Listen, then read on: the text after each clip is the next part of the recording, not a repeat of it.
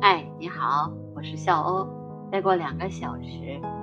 二零二二年卡塔尔世界杯决赛就要在卡塔尔打响了。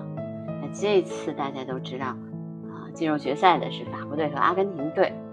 那么法国队呢是被称为夺冠大热门，但是呢，我热爱的梅西哎所代表的阿根廷队也不弱，尤其是在呃一开始的时候，他们折戟沉沙。历经坎坷，那么开始的时候是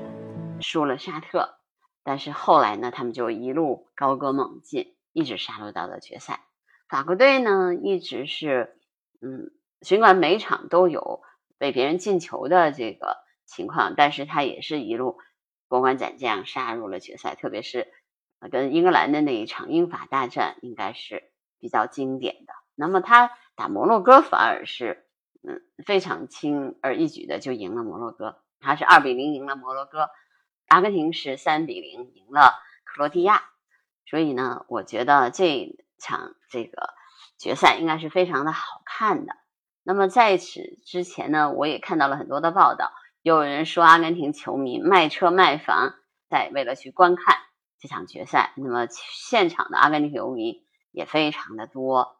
啊，我觉得阿根廷人呢。呃，南美人嘛，就是会有一点夸张的成分，但是他们肯定是举举全家之力，把自己呃手上的现金花光去看这场决赛，这事儿是可能做到的。卖车卖房呢，我觉得不至于。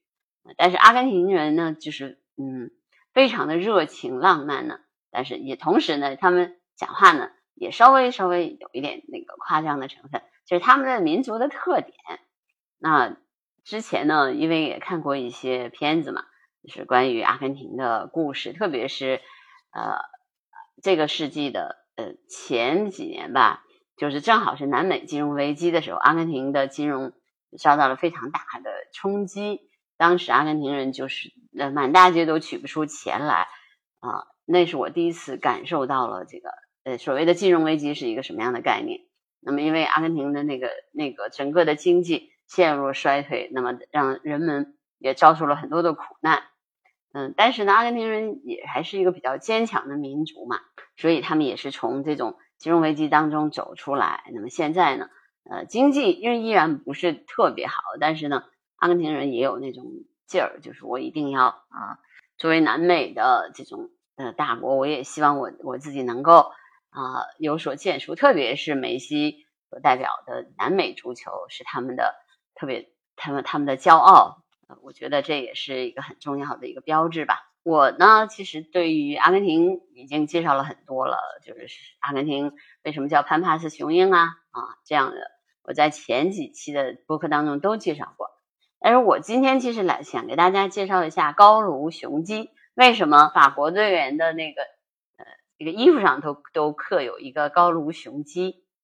那么高卢雄鸡呢，来源于。罗马是帝国时代，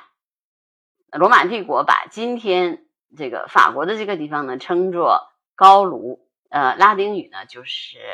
Gallia，把高卢人呢称作 Gallis。Gallis 在拉丁语的另外一个意思呢是雄鸡。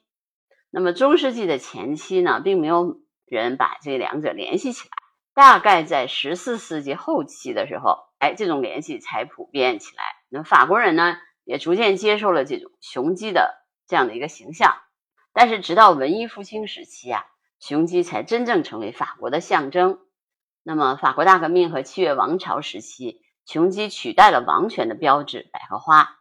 法兰西第一共和国的国徽上就有雄鸡的形象，是当时法国人民革命意识的象征。尽管雄鸡具有警惕、勇敢的品质，但是呢。拿破仑皇帝更喜欢用雄鹰的来作为法国的标志，这点跟阿根廷有点像哈。但是在第一次世界大战期间，雄鸡被当作是法兰西民族抵抗普鲁士入侵的象征。那么从二十世纪八十年代起，高卢雄鸡被当作法国足球队和橄榄球队的标志，因为这个呢，使得高卢雄鸡举世闻名。所以高卢啊是法国的古称。高卢雄鸡呢，是法兰西第一共和国国徽上的标志，是当时法国人民革命意识的象征。高卢是古代西欧的地名，呃，分为山内高卢，即阿尔卑斯山以南到卢比孔河流域之间的意大利北部地区；山外高卢，即阿尔卑斯山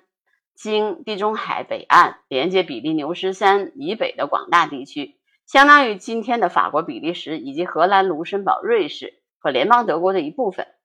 这个地方呢，也泛称为高卢。所以我觉得，呃，对于法国来说呢，啊，高卢雄鸡真的是他们这个勇敢的一个象征，也是他们革命的象征嘛。潘帕斯雄鹰代表阿根廷男子足球队，意味着他们坚强、勇敢、强大。那，嗯，我用一句稍微有一点点，嗯，呃，